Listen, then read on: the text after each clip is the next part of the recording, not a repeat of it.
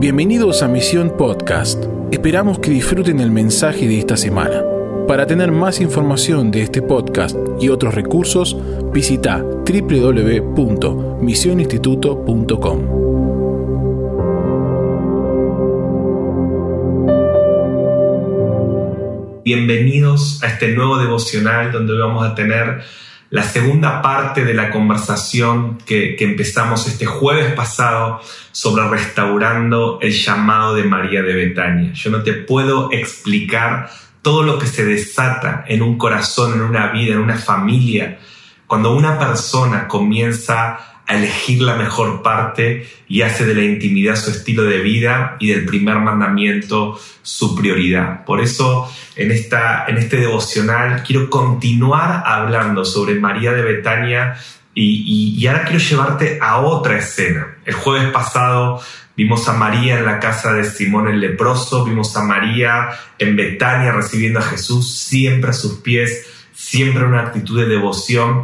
Pero hoy quiero hablarte de, la muerte de Lázaro y en este escenario, uno de los milagros más extraordinarios de Jesús, en medio de un momento oscuro, cuando parecía que yo no había nada que hacer, el Señor hace este milagro que glorifica a Dios. Y como Él dijo en un principio, que esa enfermedad era para ver la gloria de Dios. Y aunque vamos a meternos en esta historia, yo siento decirte que este año 2020 es un año donde Dios va a resucitar áreas de tu vida y va a manifestar su gloria.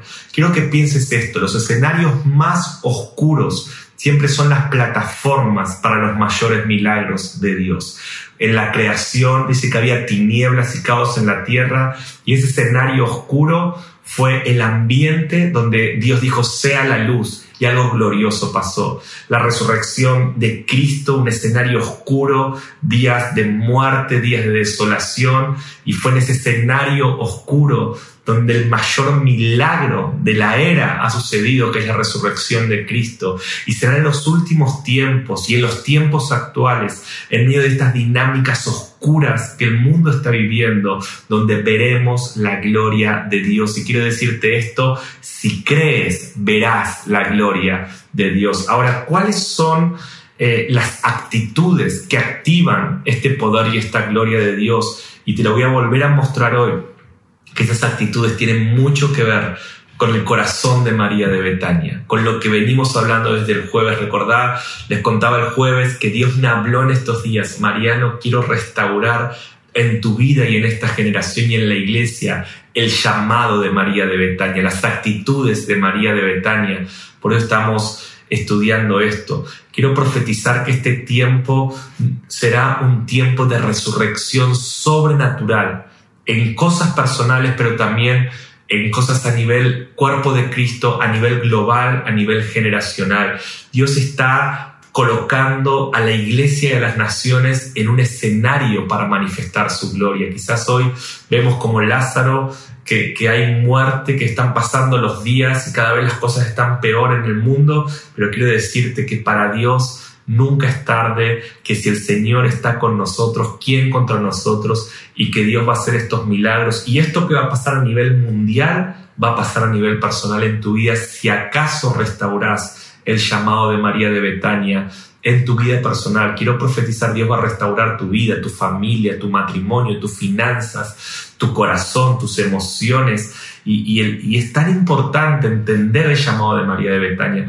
Mucha gente se va a ofender con Dios si no restaura su devoción y su comunión. Muchos van a decir, ¿por qué Dios no me saca de este desierto? ¿Por qué Dios no me saca esta depresión? ¿Por qué Dios no me saca esta tristeza? Y quiero mostrarte que Dios no puede obrar si no construimos un ambiente de fe y de devoción.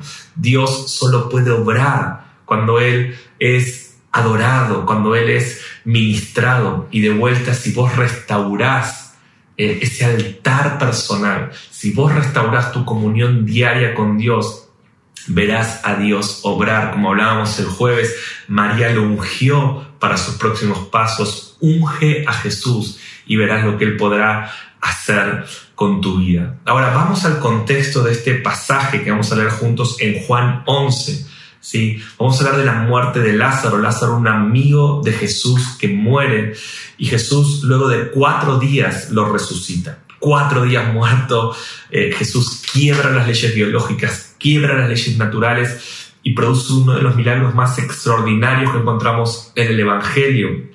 En los Evangelios es la resurrección de Lázaro. Ahora quiero analizar el contexto de este milagro para poder enseñarte a poner un contexto para ver el obrar de Dios. Creo profundamente que este año 2020 veremos el poder de la resurrección operar en las naciones. En el momento donde hay muerte, donde nadie sabe qué hacer, Dios volverá a quebrar las leyes biológicas. Dios volverá a, irrumpir el razonamiento humano y volverá a glorificarse. Quiero profetizar que toda esta situación mundial no es para muerte, es para manifestación de la gloria del Señor. Ahora vamos a Juan 11, 1 y 2. Vamos a empezar a ir analizando todo este texto, pero quiero que medites en algunos puntos importantes que yo les he puesto actitudes para ver el milagro de Dios o el poder de la resurrección. Número uno, eh, quiero que veamos la actitud de María de Betania. Juan 11, 1 y 2. Dice, estaba entonces enfermo uno llamado Lázaro de Betania, la aldea de María y Marta. Clave verso 2, paréntesis. María, cuyo hermano Lázaro estaba enfermo, fue la que ungió al Señor con perfume y le enjugó los pies con sus cabellos. O sea, Juan en su evangelio nos está contando esta escena y en el versículo 2 nos pone el contexto, nos está diciendo todo lo que van a leer, que estoy registrando, que Jesús hizo, tiene un contexto. E, esta es María, la que ungió al Señor con perfume. Recuerden lo que vimos el jueves en Lucas, la que ungió al Señor con perfume, la que le enjugó los pies con sus cabellos. Eh, los que van a experimentar este glorioso mover y resurrección son personas que desarrollan la actitud de María de Betania. Este verso 2 es clave, es el contexto. Te está diciendo todo lo que van a ver que va a pasar está en un contexto de un corazón que tocó a Jesús, que vive en intimidad, que tiene la actitud correcta. Y es por eso que vamos a ver todo lo que va a suceder en este texto. Por eso quiero decirte una vez más que restaura el llamado de María de Betania en tu vida y vas a ver al Señor resucitar muertos, vas a ver al Señor resucitar toda área muerta en tu vida. Oh, siento un fuego del Espíritu cuando te digo esto. Dios nos está llamando a restaurar el primer amor, a restaurar la intimidad y vas a ver a Dios restaurar tu vida. Te lo digo así, restaura tu intimidad y Dios restaurará tu vida. Ahora, quiero que veamos eh, la segunda característica para ver el poder de la resurrección es entender los procesos entender los procesos. Primera característica, tener la actitud de María de Betania. Ahora, número dos, para ver el poder de la resurrección, tenés que entender los procesos. Vamos a, seguir leyendo del verso 3 al 6. Dice, enviaron pues las hermanas para decir a Jesús, Señor, he aquí el que amas está enfermo. Verso 4, oyéndolo Jesús dijo, esta enfermedad no es para muerte, sino para la gloria de Dios, para que el Hijo de Dios sea glorificado por ella. Presta atención a esta declaración, voy a seguir leyendo, dejemos el texto acá abajo, pero siento tan fuerte en mi espíritu que esto tiene un paralelo con lo que está pasando hoy en el mundo y el Señor les dice, esta enfermedad mundial, esta pandemia no va a ser para muerte de la humanidad, sino para que la gloria de Dios y para que el Hijo de Dios sea glorificado por ella. Quiero profetizar que este ambiente va a ser para que el Hijo de Dios se glorifique. Entonces lo primero que el Señor le dice a María es, esta enfermedad es para mi gloria. Lo segundo, verso 5, dice, y amaba Jesús a Marta, a su hermana y a Lázaro. Y lo tercero va a parecer controversial, pero escucha bien, dice, y cuando yo pues que estaba enfermo, se quedó dos días más en el lugar donde estaba. A ver, analicemos esto. Lo primero que Jesús dice, esta situación es para mi gloria y el Señor da una palabra. Lo segundo que el Señor dice es, te amo, te amo, no dudes que te amo. Pero lo tercero que sucede, que en vez de que Jesús entre en acción y, sale la enfermedad y cambia la realidad, dice que Jesús se quedó dos días más en el lugar donde estaba. Y mi pregunta es, ¿por qué? Si Él dio una palabra, si Él nos ama, ¿por qué Él no está actuando como queremos que Él actúe?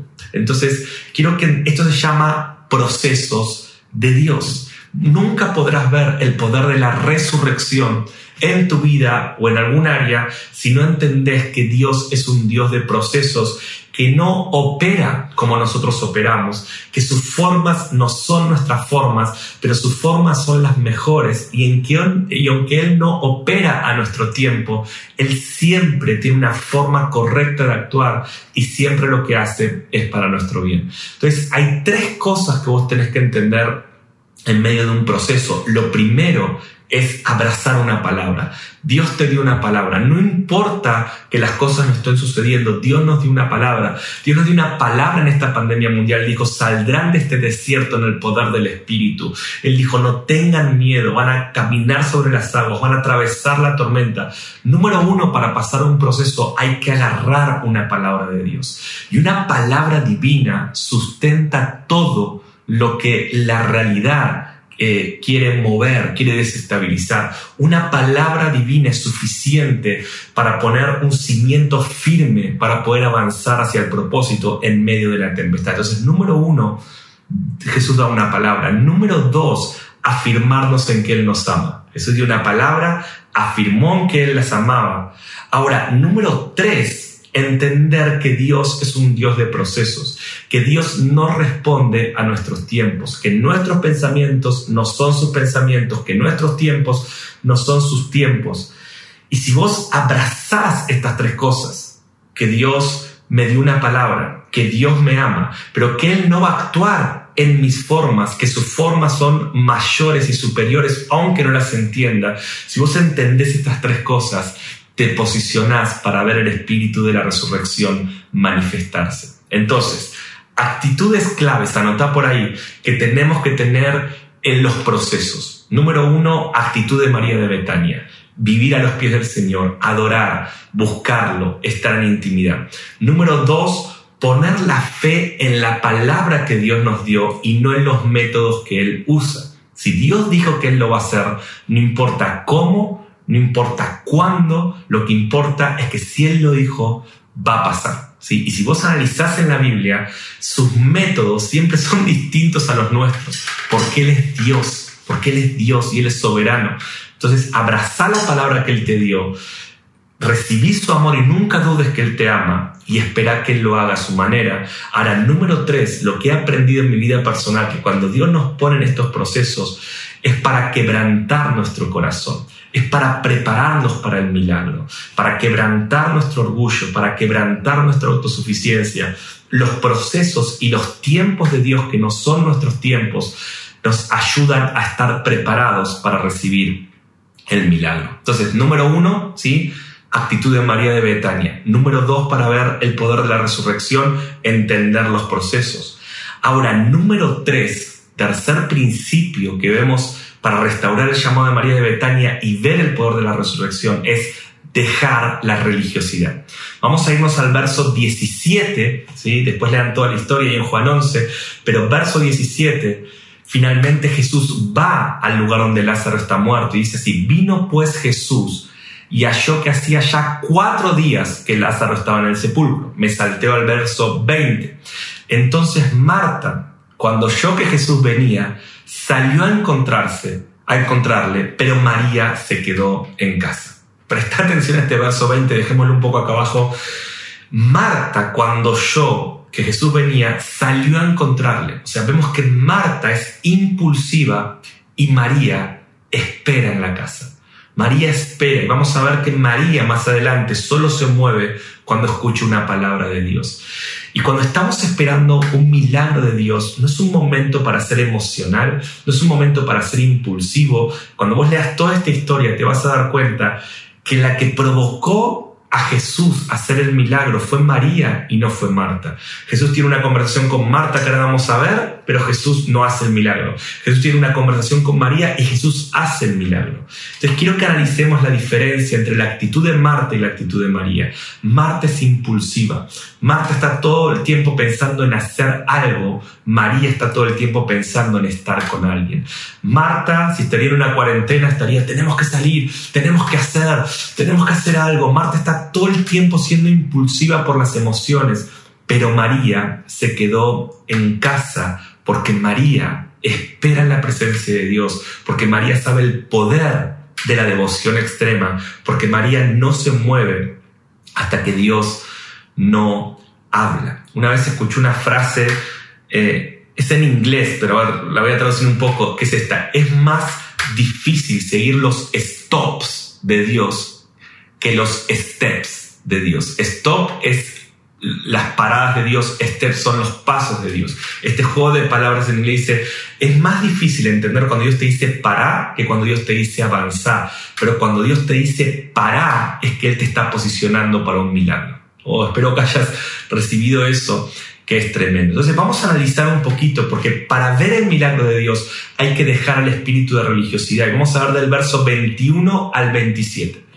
Y Marta dijo a Jesús, presta atención que esto es clave, Señor, si hubieses estado aquí, mi hermano no habría muerto. ¿Qué dijo Marta? Señor, si hubiese estado aquí, mi hermano no habría muerto. Mas también sé ahora que todo lo que pidas a Dios, Dios te lo dará. Jesús le dijo, tu hermano resucitará. Marta dijo, yo sé. Quiero que analices en profundidad, que leas entre líneas el espíritu de Marta.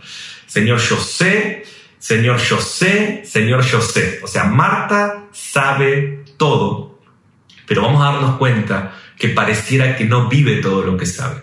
Y el espíritu de la religiosidad es el espíritu de que yo sé todo, pero Dios no quiere que sepas mucho, Dios quiere que vivas todo lo que sabes, que vayas del yo sé al yo experimento, yo vivo lo que creo, yo vivo lo que sé, yo vivo lo que declaro, lo que canto. ¿sí? Entonces, vamos a ver que, ojo, no estoy criticando a Marta, Marta tiene fe, dice la palabra que Jesús ama a Marta, ¿sí? pero Marta representa eh, esa, esa cristiana que sabe todo, pero no está experimentando lo que sabe. Por eso dice, Jesús le dice, tu hermano resucitará. Y Marta le dice, yo sé que resucitará en la resurrección en el día postrero. Marta está hablando del regreso, de la segunda venida de Cristo. Marta dice, yo sé que Él va a resucitar. Y Jesús le dice, yo soy la resurrección y la vida. El que cree en mí, aunque esté muerto, vivirá. Y todo aquel que vive y cree en mí, no morirá eternamente. ¿Crees esto?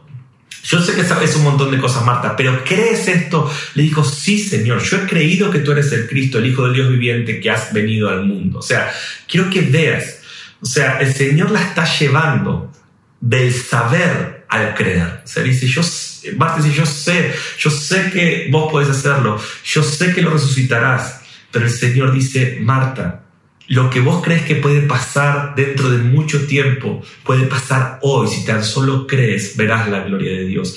Y yo te digo, eh, yo sé que vos crees que Dios puede hacer, que vos sabés que Dios puede hacer muchas cosas dentro de un tiempo en tu vida, pero si vos crees hoy, lo que vos crees que va a pasar más adelante, te va a suceder en este tiempo si tenés la actitud correcta y el corazón quebrantado.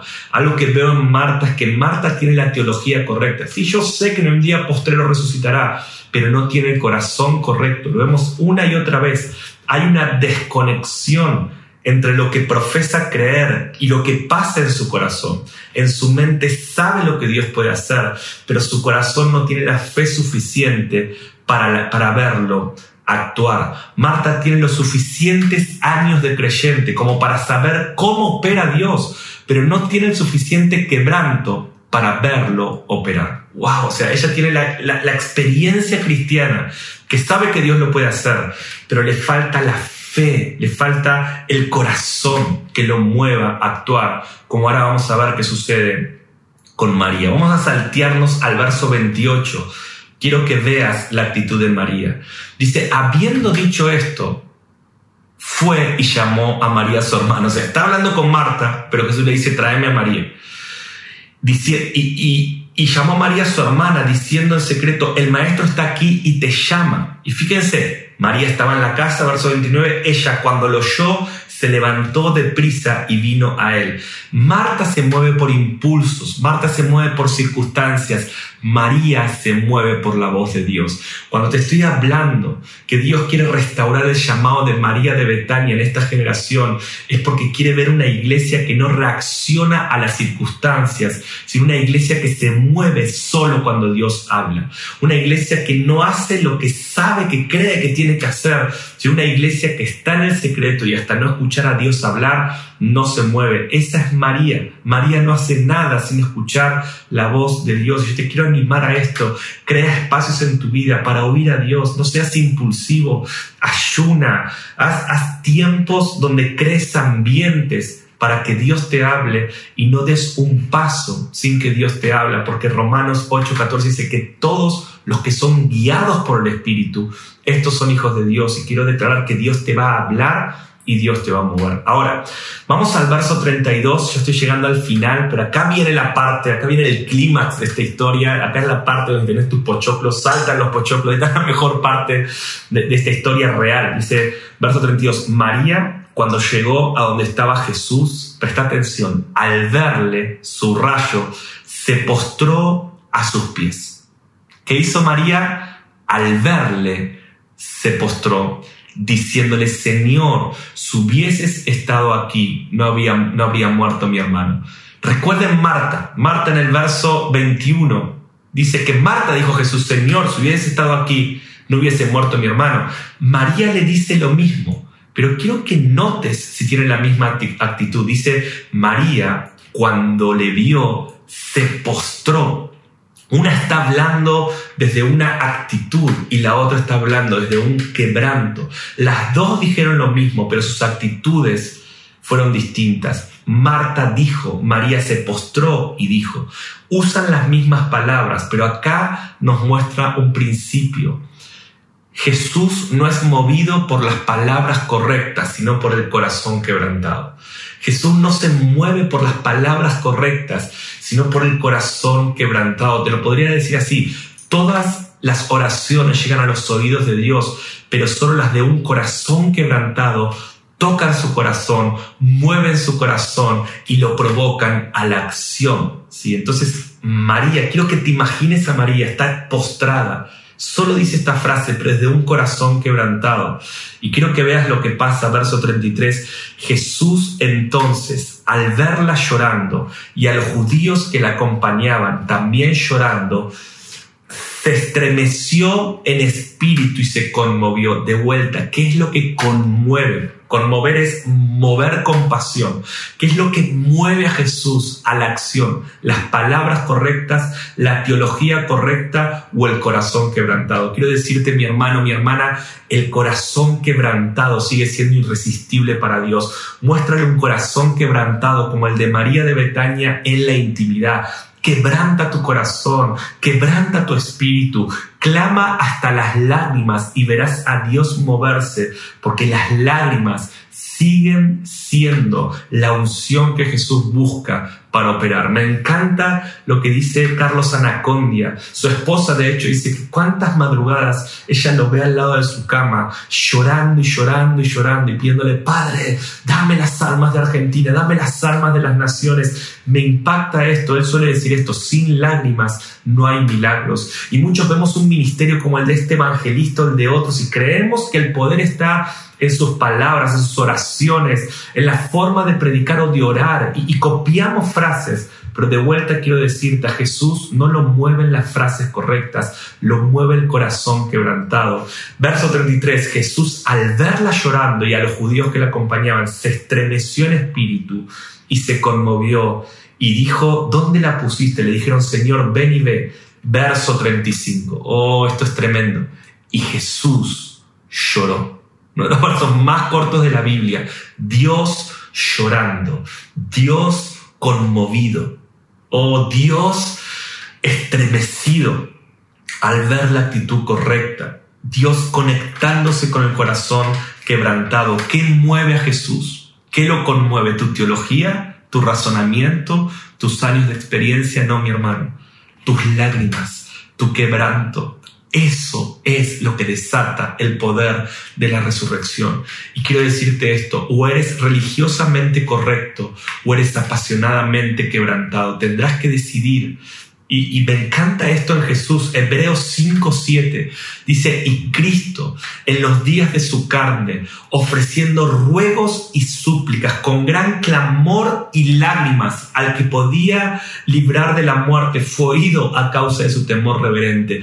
¿Cuántos quieren ser como Jesús? Yo sé que estás diciendo amén. ¿Cómo clamaba Jesús con gran clamor y lágrimas. ¿Cuánto hace que no estás en la presencia de Dios llorando, clamando para que Dios resucite este tiempo para que Dios manifieste su gloria y para que cambie la realidad de las naciones. Hoy los cristianos tienen mucha teología correcta, llenamos las redes de frases y palabras correctas, pero déjame decirte con amor, con ternura, con humildad, pero también un espíritu de exhortación, tenemos que quebrantar nuestro corazón.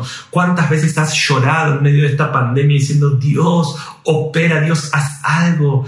Dios se va a mover al ritmo de nuestro quebranto. Y por eso te dije hace, un par de días, Dios quiere restaurar el llamado de María de Betania en la iglesia. Y creo cuando veo una iglesia con las rodillas gastadas, clamando, llorando en su presencia. Oh, el cielo será conmovido, estremecido y el cielo vendrá como poderoso gigante para obrar a favor nuestro. Déjame darte este consejo que he aprendido en mi vida. Ora hasta que te quedes sin palabras. Oh, clama hasta que no tengas más palabras. Y cuando no tengas más palabras humanas, comienza a orar en el Espíritu. Y cuando no tengas palabras en el Espíritu, gime con gemidos, como decía Hebreos 5, 7, con ruegos y súplicas. Gime hasta que te quedes sin fuerza y llora hasta que te quedes sin lágrima. Entonces recién ahí dime si Dios no responde. Oh, nunca más digas que Dios no responde. Si, no has gastado tus palabras, si no has gastado tu clamor, si no has gastado tus ruegos, si no has gastado tus lágrimas, no existe un clamor que el cielo no responda cuando viene del corazón correcto y del espíritu quebrantado. Quiero terminar esta historia gloriosa. Verso 38. Dice Jesús profundamente conmovido otra vez, vino al sepulcro, era una cueva y tenía una piedra por encima. O sea, ¿cómo operó Jesús conmovido? Y dijo Jesús, quitad la piedra. Marta, la hermana del que había muerto, le dijo, Señor, viene ya, porque es de cuatro días. Fíjense que Marta sigue dudando. Marta todavía no quebrantó su corazón, está pasando todo esto y Marta dice, hiede, ya es de cuatro días. Jesús lo dijo otra vez, no te he dicho que si crees verás la gloria de Dios. Ok, pero hace un rato Marta dice que cree. Oh, pero Jesús sabe que está creyendo con su mente, tiene que quebrantar su corazón. Oro para que Dios quiebre tu corazón. Oro para que ahora, mientras estoy hablando, el Espíritu Santo esté provocando este quebranto, que se te caigan las lágrimas y digas, Padre, yo creo, Padre, yo clamo y veré tu resurrección en mi vida, en mi familia, en mi nación. Verso 41. Entonces quitaron la piedra de donde había sido puesto el muerto y Jesús, alzando los ojos a lo alto, dijo, Padre, gracias te doy por haberme oído. Yo sabía que siempre me oyes. De vuelta, Jesús conmovido está haciendo esta oración. Yo sabía que siempre me oyes, pero lo dije por causa de la multitud que está alrededor, para que crean que tú me has enviado. Y habiendo dicho esto, clamó a gran voz, Lázaro, ven fuera. Y el que había muerto salió atados los pies con vendas y el rostro envuelto en un sudario.